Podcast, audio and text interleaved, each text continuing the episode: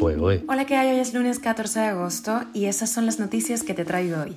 Esto es Cuba a Diario, el podcast de Diario de Cuba con las últimas noticias para los que se van conectando. Más de 3.000 cubanos han ganado la lotería de visas para emigrar a Estados Unidos. Díaz Canel inaugura la nueva sede de una entidad mediática del régimen, remodelada en solo tres meses. Artistas cubanos emigrados podrán aplicar a una beca de resiliencia hasta el próximo 12 de septiembre. El ajedrecista Lenier Domínguez ya está entre los ocho mejores de la Copa del Mundo de ajedrez. Te contamos los detalles.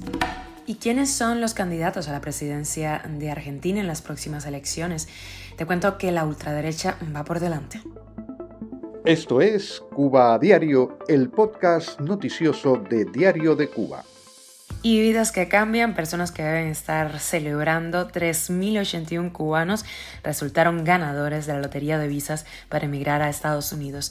A América Latina se le concedieron 3.150, así que Cuba abarcó la mayor parte.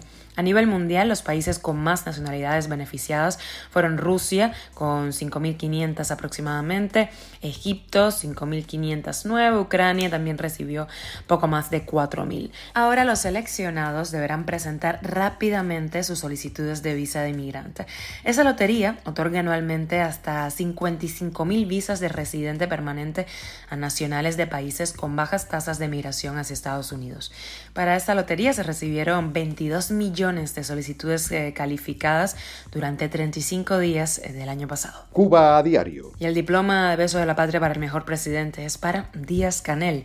Mientras las casas de los danificados del incendio de Matanzas aún no están terminadas, Díaz Canel inauguró la nueva sede de una entidad mediática del régimen llamada Ideas Multimedios, que se remodeló completa en solo tres meses y va a ser la primera entidad de este tipo en usar energía renovable. El centro agrupa a varios de los principales medios encargados de amplificar el discurso del gobierno. El sitio Fidel Soldado de las Ideas, por supuesto, los programas televisivos Mesa Redonda, con Filo y Cuadrando la Caja, y también el propio Cuba Debate, que cumplió 20 años este mes.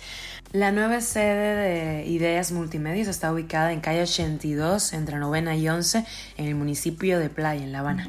Y una noticia para los artistas cubanos que hayan emigrado en los últimos cinco años, porque tienen la oportunidad de aplicar a una beca que les va a proporcionar independencia económica para llevar a cabo sus proyectos durante seis meses.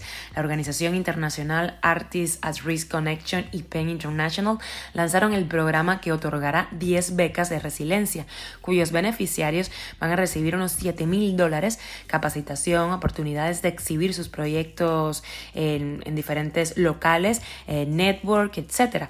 El plazo de presentación de las solicitudes cierran el próximo 12 de septiembre. Ojo, el 12 de septiembre ya se acabó este plazo y los resultados se darán a conocer a inicios de octubre.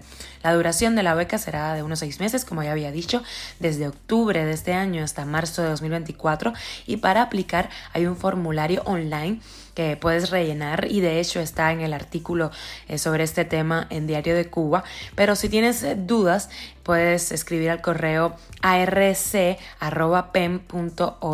Cuba a diario. Y felicidades para Linier Domínguez, que ya está entre los ocho mejores de la Copa del Mundo de ajedrez.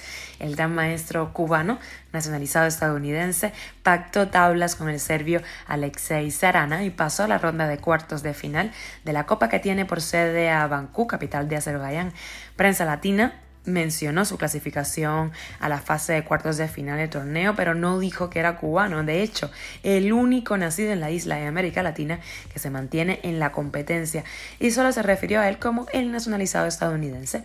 Lenier Domínguez tiene los mejores resultados de un ajedrecista natural de Cuba solo después de José Raúl Capablanca y mientras representó a la isla la prensa oficialista lo llenaba de elogios, pero cuando se convirtió en cubano estadounidense pues ya no tanto. Y nos vamos a Argentina porque, ojo, la ultraderecha cobra fuerza allí. Te cuento que el economista de ultraderecha Javier Milei consiguió este domingo el 30% de los votos en las primarias para la presidencia de Argentina y se convierte en el protagonista de esta elección que disputará a la exministra de Seguridad Patricia Ulrich y al ministro de Economía Sergio Massa. Estos tres candidatos se medirán en las elecciones generales del próximo 22 de octubre. Te cuento un poco del perfil de este Javier Milei, quien va adelante. Es un economista de 52 años, un diputado eh, de ultraderecha y plantea eliminar el Banco Central, permitir el libre porte de armas y prohibir el aborto. Esto es Cuba a Diario, el podcast noticioso de Diario de Cuba, dirigido por Wendy Lascano y producido por Raiza Fernández. Gracias por informarte con nosotros en Cuba Diario, hacernos parte de tu rutina. Te deseo que pases un feliz lunes, aunque los inicios de semana siempre son un poco complicados. Y te recuerdo que estamos contigo de lunes a viernes en Spotify, Apple Podcast, Google Podcast y síguenos en redes sociales.